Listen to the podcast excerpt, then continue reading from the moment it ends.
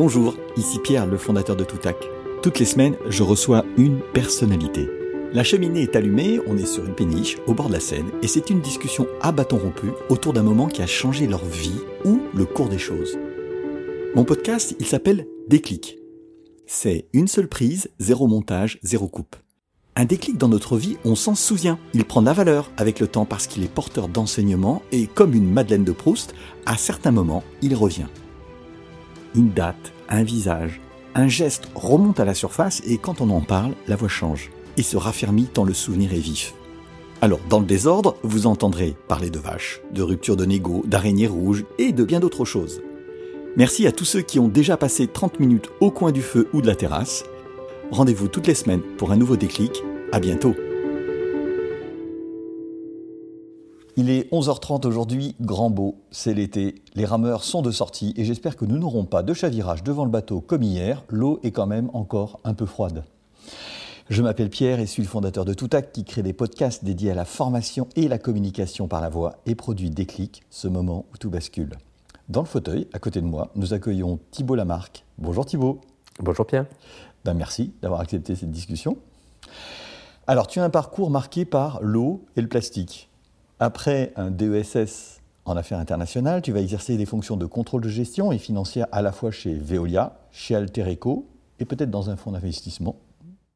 J'ai fait un stage de fin d'études dans une banque. Dans une banque Sur du financement d'infrastructures liées à l'eau au Maroc. D'accord. Avant de me faire embaucher par Veolia, le plus gros producteur d'eau potable du monde. Donc, pour autant, quand le moment vient, c'est-à-dire je crois en 2011, tu lances l'aventure Castalli qui propose au départ au circuit des cafés, hôtels, restaurants, des fontaines d'eau plates ou à bulles. Et après une levée de fonds de 13,5 millions au début de la pandémie, c'est pas mal, tu te tournes aussi du côté du grand public. Est-ce que c'est à peu près ça? C'est ça, c'est 2010 le, le, déclic entrepreneurial. Euh, et la société a été créée en, avril 2011. On a bientôt, euh, on a bientôt 11 ans, bientôt dans, une semaine. En tout cas, ce qui nous rapproche, c'est que tu es aussi l'auteur d'un podcast La Relève. Tu reçois des acteurs du changement, de la transition écologique. Alors, avant de parler de ton déclic, j'ai eu envie de te poser une première question qui est est-ce qu'on peut se passer de plastique dans la vie quotidienne? On peut, mais c'est difficile. C'est même euh, un challenge absolument euh, phénoménal. je pense qu'il faut séparer deux types de, plastique. Euh, il y a le plastique à usage unique et puis il y a les autres. Parce que le plastique, il a envahi, depuis les années 60, il a envahi nos modes de vie. Et donc, si on prend une voiture, aujourd'hui, une voiture, c'est truffé de, plastique. Mais c'est du plastique qui euh, va être euh, bah, réutilisé sur la, utilisé sur la durée de vie de, de la voiture. Euh, si on prend un autre objet, c'est la même chose, ça dépend de la durée de vie de l'objet. Donc, je pense que le sujet, en tout cas moi, qui, qui m'agite, qui me concerne, qui m'interpelle, qui me fait peur, c'est le sujet du plastique à usage unique là pour le coup, qui a envahi nos vies. On peut le regarder même à l'échelle d'une décennie, euh, les transformations des, modes de consommation, fait qu'aujourd'hui, le plastique hygiénique est partout. Et c'est ça qui Et est-ce que toi, tu arrives à t'en passer, étant aussi attentif ah, moi, je oui, à, usage unique Je m'en passe. Euh, ça demande euh, un, peu d'organisation, des, des réflexes. Euh, je ne suis pas parfait, euh, mais je pense que dans 95% des cas, euh, j'arrive à m'en passer. Après, ce qui est sûr, c'est que en fait, j'ai une vie familiale qui fait que parfois, on va dire par confort, pour éviter d'être le, premier divorcé du plastique, je, tu fais des concessions. Je fais des concessions. Ok. Écoute, ce que je te propose, c'est qu'on aille sans plus attendre vers ton déclic. Alors, quel est-il? Alors, tu, en as parlé un petit peu. Moi, c'est un déclic qui date d'il y a très longtemps, puisque euh, j'ai euh, inscrit mon parcours euh, professionnel dans le, sur l'environnement et sur l'eau en particulier. Quand je me suis fait embaucher par Veolia, j'avais bien en tête que l'eau serait un des sujets majeurs de de la géopolitique et de la transition euh, écologique. Donc, euh, le déclic, je n'ai pas de moment particulier sur pourquoi l'eau Ce qui est certain, c'est que je suis breton, je fais du bateau, mhm. je fais de la plongée sous-marine, bateau à voile, j'entends, la plongée sous-marine. Et donc j'ai une sensibilité particulière à l'océan et à la mer. J'ai inscrit mon, mon, parcours autour de l'eau ou de l'environnement parce que finalement j'ai fait euh, euh, deux ans du MNA en Australie euh, pour une filiale de Veolia. Ensuite j'ai bossé à l'audit interne dans la holding de Veolia où là j'allais faire le tour du monde des acquisitions du groupe. Et donc à l'époque le groupe avait quatre métiers l'eau, le déchet, le transport et l'énergie. Aujourd'hui, il y a deux des métiers qui sont, qui sont sortis et le groupe s'est recentré sur le groupe Veolia s'est recentré sur l'eau et les déchets. J'ai fait trois ans et demi d'audit interne, donc euh, assez passionnant parce que j'ai rencontré 35 euh, patrons d'entreprise. J'ai fait 35 missions, 35 patrons, j'ai rencontré 35 patrons de, filiales et c'est des filiales qui allaient de peut-être la plus petite filiale, c'était 5 millions d'euros. Mmh. Euh, c'était une boîte de bus dans la banlieue de Nouméa, en Nouvelle-Calédonie, qui perdait beaucoup, beaucoup d'argent. Et puis des filiales qui faisaient plusieurs milliards d'euros. Donc c'est ça qui, a été passionnant. Et après, après après Veolia, euh, j'avais envie de, rentrer dans, plus dans la partie euh, business, euh, moins dans la partie support, qui est la finance. Et, et j'ai pas trouvé, pas trouvé ce que je voulais faire chez Veolia. J'avais regardé aussi du, côté de, la branche développement, de la partie développement durable avec Geneviève Ferron, mais j'avais pas trouvé de, de poste qui me qui manchait et j'ai un, copain qui m'a proposé de passer dans une PME euh, qui s'appelle Alter Eco, euh, qui a été fondée par Tristan Lecomte dans les années 2000, euh, enfin fin des années 90 même, et qui a lancé le bio et l'équitable en France. Donc c'était une, une, PME, 50 personnes, qui faisait 20 millions d'euros de chiffre d'affaires. Et, j'ai un, copain qui était l'ancien DAF qui passait DG et qui m'a dit Thibaut, si tu veux, mon poste de DAF est tout chaud pour toi. Et est-ce que quand tu as justement fait ce tour des patrons de filiales de Veolia, c'est à ce moment-là que tu as, eu envie de, devenir patron? Le fait de les écouter, ça t'a, ça t'a donné cette envie-là? Parce que comment tu viens? Bon, après, tu vas être Alteroco, puis après, tu vas créer euh, euh, Castali. Bon, on ne vient pas naturellement d'un poste financier, un poste. Moi, j'ai toujours envie d'être patron. C'est-à-dire que je pense que même pendant mes études, euh, si j'avais pas eu un cadre familial ce cadre familial, je pense que j'aurais monté des boîtes pendant mes études, euh, qui n'auraient pas forcément été des succès.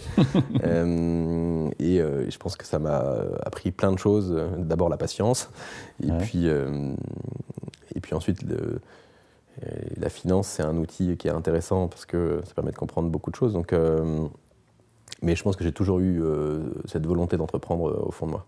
Et c'est une chose, parce que tu disais tout à l'heure, j'avais toujours voulu être patron.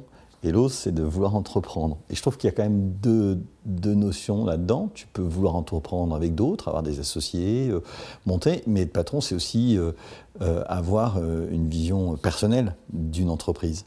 Est-ce que tu fais une différence entre les deux? Alors, il s'avère que je suis ce qu'on dit solo founder, donc je, suis le, seul entrepreneur. Pas parce que j'ai pas cherché, mais c'est parce que j'ai pas trouvé. Quand j'ai monté Castali, j'avais 29 ou 30 ans et et à l'époque, on va dire mon cercle, euh, mon cercle amical, euh, bah, euh, un cercle plutôt dans la finance, commençait à bien gagner leur vie, avaient des enfants, des prêts, et donc faisait que bah, finalement. Une notion de risque ne leur permettait pas de. Exactement. Donc ils avaient fait des choix de vie qui leur permettaient pas de, de faire le choix professionnel que je faisais. Donc c'est pas le, le fait d'entreprendre tout seul. Enfin moi le, je pense que euh, j'ai fait pendant euh, une quinzaine d'années du rugby, euh, pas très loin d'ici, au CSG, puis après au Stade français. c'est un sport d'équipe, par excellence. Je, enfin, je suis team player. Mais euh, donc c'était pas un sujet de moi et puis porter une boîte c'est plus facile à plusieurs. Je dis souvent que quand on est deux on va trois fois plus vite mm. parce que tout seul ben, on, fait, on, a des itérations, on perd du temps, on a les idées qui sont pas claires on est fatigué. Euh, alors que quand on est deux, bah, il y en a un qui, quand il y en a un qui a un coup de pompe, il y a l'autre qui peut, qui peut tirer la locomotive, enfin être la locomotive. Donc ça, je pense que c'est juste que j'ai pas trouvé. J'ai pas trouvé sur le moment, mais là aujourd'hui, j'ai euh, bah, des collaborateurs qui m'ont rejoint. Euh, j'ai un directeur général qui, qui, est arrivé en stage il y a 9 ans et demi, qui est arrivé en stage, et là aujourd'hui il est patron, il est patron de Castalif. donc c'est lui mon cofondateur, si tu veux. et est-ce que et après sur le, fait de donc être patron ou, ou est-ce que c'est un projet d'équipe je pense que même les patrons tout seuls, c'est toujours un projet d'équipe. Enfin, c'est que de l'humain, hein, enfin, une entreprise. Mais est-ce que tu penses que, je ne sais pas si on peut faire ce lien-là, mais entre le fait d'avoir une attention à l'écologie, que tu as depuis très très longtemps, euh, une attention aux autres, et ainsi de suite, ça emmène des réflexes différents quand tu diriges une entreprise ou quand tu la crées. Qu'est-ce que tu es prêt à partager? Qu'est-ce que tu n'es pas prêt à partager? Qu'est-ce que... Tu vois ce que je veux dire? Comment tu, tu, tu, tu fonctionnes? Est-ce que tu as l'impression bah, que tu as quelque chose qui t'a amené à avoir un fonctionnement qui est propre? Bah, J'ai sans, doute mis beaucoup trop de bienveillance dans ma boîte. et je le dis. Dit-il en souriant. et, je le dis, euh, et je le dis euh, avec le sourire, mais, euh, mais parfois j'ai manqué un peu de, de, de, Pas de dureté, mais de fermeté. De fermeté. Et qui a causé plus de tort à Castelli que de. Mais parce que c'est ma nature. Tu as attendu parfois que euh, les choses euh, trop longtemps. Trop longtemps. Mais ça, c'est parfois ce qui arrive. Euh, et généralement, on s'en mord toujours les doigts. Bah, mais il y a l'adage un doute, pas de doute sur les recrutements. mais, il moi, je, je, laisse toujours, je laisse toujours une petite chance de la petite chance de trop, en fait. Et après, ça me coûte. ça me coûte en plein de choses. Et est-ce que euh, tu peux nous dire en, quoi, finalement, euh, tu prends ce virage de Castali, donc il y a 11 ans euh, Qu'est-ce qui te fait que tu as cette idée-là? Et comment tu démarres? J'avais découvert SodaStream en 2006. et j'avais trouvé. Alors à l'époque, c'était une toute petite boîte. C'était distribué sur le marché par un vendeur à la sauvette. Euh, mais j'avais trouvé ça génial et ça me, moi je bois que l'eau pétillante. Et ça me réglait mon problème euh, du déchet plastique. J'ai visité un paquet de décharges et de centres de tri euh, avec, Veolia. Mhm. Et j'étais un peu traumatisé. pas traumatisé parce que c'est extrêmement difficile. Je pense qu'on ne se rend pas compte en tant que consommateur quand on met dans la poubelle jaune. Il y, y, a un côté, ça s'appelle le wish cycling. C'est le fait de bah, j'ai fait j'ai fait mon j'ai fait ma part fait ton geste j'ai fait ma part et, euh, et, et, voilà et c'est bon et, quand j'ai découvert l'envers du décor moi j'ai été horrifié d'abord parce que ben, on ne sait pas mais si on prend le sujet de la bouteille en plastique euh, d'eau que je connais bien c'est 10% des bouteilles qui sont euh, recyclées dans les grandes villes 10%. Hmm. Alors ça, c'est très effrayant si on, on voit toute l'attention qu'on peut porter en tant que consommateur à faire ça. Le résultat, il, est, il, est, il, est, terrible. D'ailleurs, là, on est sur une barge. Quand tu rentres euh, sur, sur, les bords de Seine, qu'est-ce qu'il y a sur les bords de Seine? Et, là, c'est le cas. Euh, il y a des bouteilles en plastique partout. Enfin, Absolument. Et donc, bon, ça, c'était un, un, premier sujet, c'est qu'on a du mal à, enfin, la collectivité a du mal à, gérer le déchet. Et donc, bah, moi, j'ai découvert ce, ce, système SodaStream. J'ai trouvé ça génial. J'en ai acheté une pour moi, puis j'en ai offert autour de moi. Parce que je suis assez monomaniaque et quand euh, il y a une solution que je trouve pratique. J'essaye de l'évangéliser. D'accord. donc je suis devenu le plus gros acheteur de SodaStream en 2006 en France. et j'avais gardé ça dans un coin de ma tête. Et puis, euh, et puis après Alter Echo, ou euh, à la, oui, pendant Alter Echo, je me suis dit comment est-ce que je peux euh, améliorer SodaStream. et donc je me suis mis sur un segment particulier, qui était le segment de, l'hôtellerie et la restauration, et qui permettait, bah, enfin, finalement, Castalis, ça permet d'embouteiller l'eau et de donner accès à une eau de qualité bonne euh, pour, euh, pour nous, les humains, et pour la planète. Et tu, tu, évoquais tout à l'heure le fait que tu faisais euh, de la plongée, que tu faisais du bateau et que tu aimais l'eau. Et tu as un rapport à l'eau qui perdure. Tu, tu, te sens toujours bien, tu te sens toujours proche de cet élément. Enfin, tu veux, ah, complètement. Je me sens. Enfin, là, tu vois, je pars dans une semaine en Bretagne et, j'ai hâte de, de, me retrouver à Port-Manec. Ouais. Pour pouvoir. Bah, pour pouvoir euh, nager, ou là, en l'occurrence, ça sera. Je ne sais pas si. Je sais pas si on aura beaucoup d'activités nautiques, ça dépendra un peu de la, la météo qui n'est pas toujours clémente, mais mmh. euh, est-ce que mon rapport à la nature a changé? Euh, Sans doute, mais, mais en tout cas, c'est quelque chose qui me concerne toujours autant.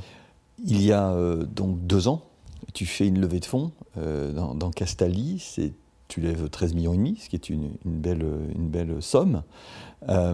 tu t'en sers pourquoi et qu'est-ce que ça a changé dans la vie de ton entreprise? Alors, ça on avait déjà fait une première levée de fonds en 2015. D'accord. Et, euh, et, là, je me suis. Euh, donc, j'étais très content parce que ça s'est fait après le confinement. Hmm. Et autant vous dire que les marchés étaient fébriles. Euh, et, que j'ai un peu serré les fesses. Euh, et à quoi ça, servait? Ben, Ça faisait trois ans qu'on était rentable. Euh, on voulait changer d'échelle. Vous étiez combien à l'époque? On était une cinquantaine. D'accord. Et aujourd'hui? On est une centaine. D'accord. et le, on voulait changer d'échelle. Et, et, donc on avait besoin de ben, plus d'ingénieurs, plus de qualité, plus de techniciens, plus de commerciaux pour, euh, bah, pour grandir. Et quand tu passes en deux ans de 50 à 100, ça a quoi comme euh, impact sur, euh, sur ta manière de vivre ton entreprise, sur son organisation? Ça s'est fait naturellement ou, tu, ou ça a été compliqué? Non, c'était beaucoup plus facile de passer de, de, 50 à 100 que de, de 0 à 50. Ouais. parce qu'aujourd'hui, j'ai des managers sur qui m'appuyer. Enfin, donc j'ai Kevin Rancien qui est le directeur général. Euh, j'ai une DRH depuis deux ans. Enfin, donc si tu veux, Christina, donc on a structuré la boîte et aujourd'hui, enfin, c'est plus facile, de, facile de grandir. Et donc de 0 à 50, c'est quoi qui a été le plus difficile? Entre, entre euh, tout ce qui tout ce à quoi un, entrepreneur est confronté, qu'est-ce qui est le plus difficile pour toi? Bah, as été, Tu es entrepreneur euh, et ce qui est difficile dans un marché nouveau, c'est qu'il faut gérer l'interne et l'externe. Il y a un marché qui n'existe pas. Euh, vous arrivez avec une vision en disant bah, Attends, non, mais on va prendre l'eau du robinet, on va la microfiltrer, on va la rafraîchir, on va la servir plate ou pétillante dans des jolies bouteilles avec les mêmes codes que euh, les minéraliers. Et ça va fonctionner. Bah, au début, on vous regarde avec des, avec des yeux, euh, des gros yeux. C'est comme quand je disais podcast il y a trois ans, on me disait pod quoi C'est un petit peu pareil. C'est ça. Euh, donc il faut gérer à la fois l'incertitude externe euh, de marché et puis les incertitudes internes et puis sans avoir d'argent parce que par rapport là au levée de fonds magique où il y a des boîtes qui en seed lèvent 100 millions d'euros. tout au début, ce qui est, ce qui est énorme. Euh, alors peut-être pas en seed, mais en série A, 100 millions d'euros, enfin, c'est énorme. Euh, bah, donc moi, j'ai fait avec, des, avec mes petits moyens et mes petits bras, et, euh, et, voilà. Et donc bah, j'ai pris plus le temps, plus le... Mais est-ce que c'est pas plus sûr finalement? Est-ce que c'est pas plus sûr Est-ce que tu aurais agi de la même manière? C'est toujours difficile de refaire bah, l'histoire, mais... mais... Non, mais ce que je peux te dire, c'est que quand il y a eu le Covid, j'aurais dû baisser la voilure. Moi, j'ai fait comme si c'était une grippette. Euh, et ça m'a coûté euh, beaucoup d'argent. Euh, et, sans doute que j'aurais été mieux sans argent. et d'ailleurs, aujourd'hui, je suis investisseur dans des, dans des boîtes. et je leur dis toujours, mais essayez de ne pas recruter, essayez de faire sans argent, essayez de ne pas lever. Hmm. C'est la facilité, en fait, la levée. Hmm. On confond le, la levée de fonds avec le chiffre d'affaires, quoi. Oui, et, parce que parce que les médias, et en tout cas les médias, euh, on va dire dans le digital, ont souvent fait le lien entre, euh, entre euh, montant levé et, et, impact. Mais, mais en réalité, ce n'est pas du tout ça le sujet. Dans le digital, ce qui est certain, c'est qu'il y a des entreprises qui peuvent lever énormément d'argent, valoir plus d'un milliard d'euros et faire quelques millions d'euros de chiffre d'affaires, ce qui paraît hallucinant. Mais on, voit aussi que euh, bah, il y a des boîtes qui, euh, qui, ont, qui, sont parties au tapis. Hein. Hmm. Agricool, euh, là je lisais ce matin Sigfox qui a trouvé un repreneur, mais Sigfox c'était quand même des licornes. Alors Sigfox, pour, pour, pour mémoire, c'était les, les, les, petits capteurs sur, pour les objets connectés en fait. Hein. C'est de l'Internet des objets. des objets, connectés. C'est un réseau. Qui était une, superbe start-up et qui aujourd'hui et, ben, qui, est pas, là, qui est passé sous pavillon euh, euh, singapourien, mais, euh, mais qui n'a pas trouvé son modèle. Qui n'a pas trouvé son modèle. Et je pense que d'avoir trop d'argent, ça ça rend pas intelligent. en tout cas, moi, à chaque fois que j'ai levé, j'ai dépensé beaucoup d'argent pour rien. J'espère que tes investisseurs t'entendront pas, en tout cas les prochains. Et, et, aujourd'hui. Bah, si, si, les prochains, du coup, faut, il faut me donner suffisamment et me rappeler D'accord. ce que j'ai fait ce que, ce que tu as fait ou ce que tu as, ce que tu as trop fait. Ouais. Et aujourd'hui, quand tu investis toi-même dans des startups, qu'est-ce que tu regardes? Qu'est-ce qui, te paraît le plus important? Moi, je pense que je suis un mauvais investisseur parce que euh, j'investis, je suis un affectif et donc j'investis sur l'équipe, sur le projet et sur l'équipe. et donc, le TRI m'intéresse pas plus tu que peux ça. expliquer ce que c'est que le TRI Donc, le, rendement potentiel ou le, le taux de rendement interne, Mm. donc c'est le, le rendement, enfin, en gros, c'est la plus-value la plus-value potentielle. Je ne vais pas la regarder, ça ne m'intéresse pas du tout. et donc les projets, vraiment, c'est coup de cœur sur le projet. Mm. Et donc un projet en lien avec l'environnement ou, ou la société, mais c'est principalement l'environnement. Et, et puis l'équipe, est-ce que c'est une équipe qui sort du, du lot?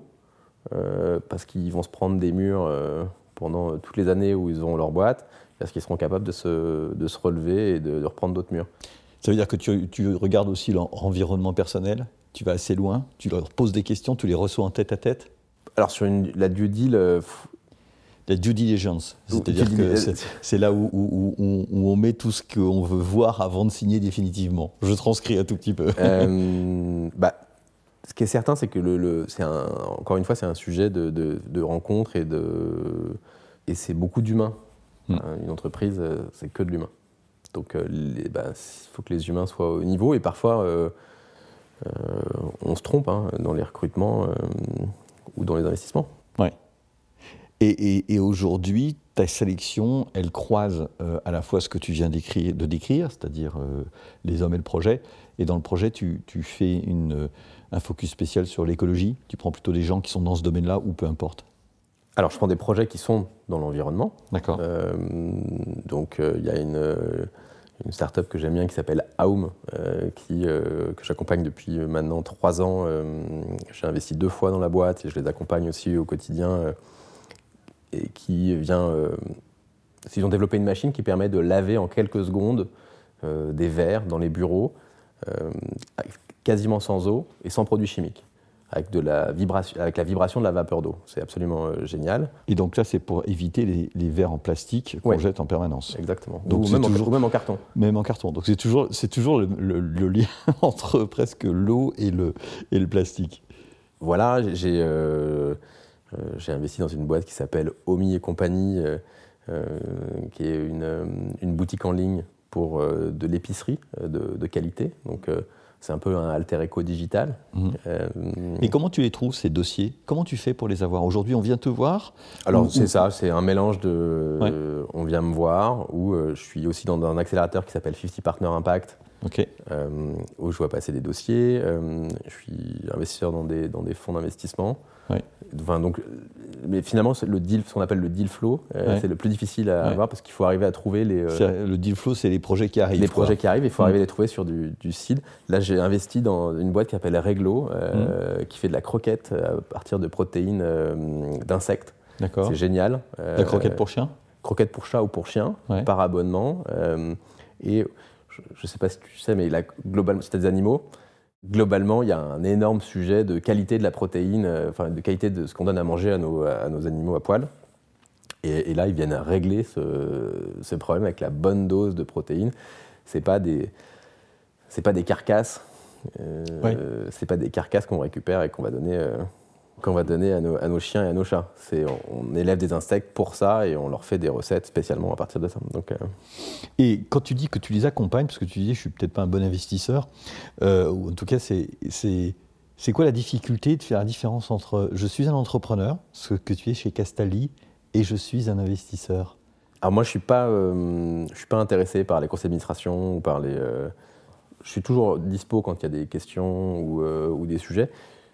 J'ai 11 ans de- d'expérience euh, dans l'entrepreneuriat et donc euh, bah, j'ai un certain nombre de situations que j'ai vécues et donc ça, je, fais toujours des conneries, hein, mais, mais ça me permet de, finalement de, de partager euh, cette expérience et à ces entrepreneurs de, de prendre ou pas, hein, ils en font ce qu'ils veulent hein, de, de- Mm. de ces, de ces informations, mais en tout cas ça, ça pour leur permettre d'allumer des, euh, des, des lumières qui peuvent aller creuser après. Ils sont demandeurs, ces entrepreneurs Ouais, ça je pense que c'est globalement le point. Moi j'ai beaucoup bénéficié de euh, d'accompagnement comme ça quand euh, j'ai démarré. Ouais. Et c'est c'est toujours le cas, tu vois, euh, après 11 ans. Donc, euh, Et, et donc tu as, un board de gens qui te conseillent ou qui t'accompagnent ou comment tu, comment tu le matérialises ou Alors j'ai un conseil d'administration aujourd'hui parce que j'ai des investisseurs, mais, mais, mais à l'extérieur, je rencontre régulièrement des entrepreneurs qui vont me, avec qui j'échange. Et je pense que c'est ça, tu connais, enfin, c'est ça qui est génial dans le, dans l'entrepreneuriat, c'est que tu, tu, rencontres en permanence des porteurs de projets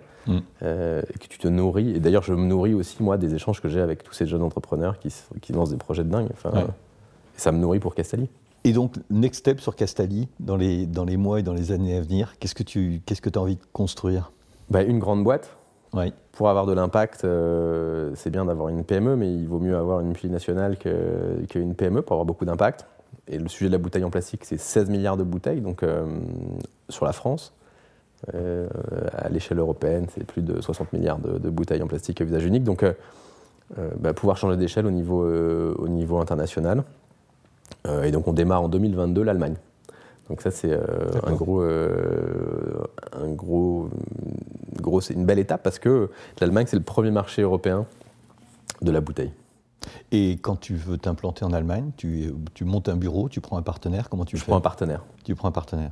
Qui fait déjà ça sur place ou qui va te... Non, qui fait de la machine à café. D'accord.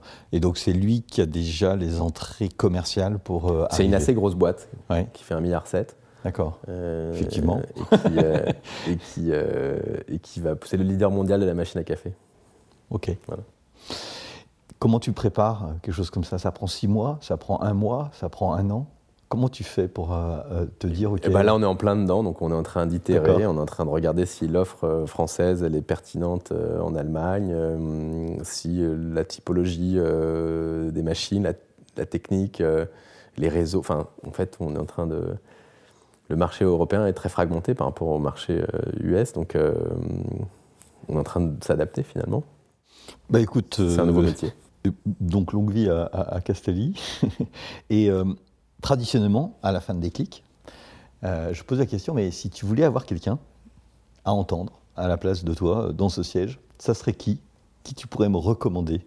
Si possible, pas Jean-Jacques Goldman, parce que c'est compliqué pour l'avoir au téléphone. euh, je sais pas, je mettrais, j'aurais envie d'entendre un skipper. Là, on est, on est sur l'eau. Euh, ouais. Euh, mon ami Arthur Levaillant. Très bien. Un skipper engagé. Pourquoi il est engagé, Arthur Levaillant? Arthur, bah, c'est un sportif de haut niveau, mais, euh, qui a des à côté, euh, au-delà de, du côté sportif, est une personnalité engagée. Il a monté un collectif qui s'appelle La Vague euh, pour réfléchir sur le nautisme de compétition il est allé chercher bah, tous, les grands skippers pour, pour réfléchir à la notion de performance.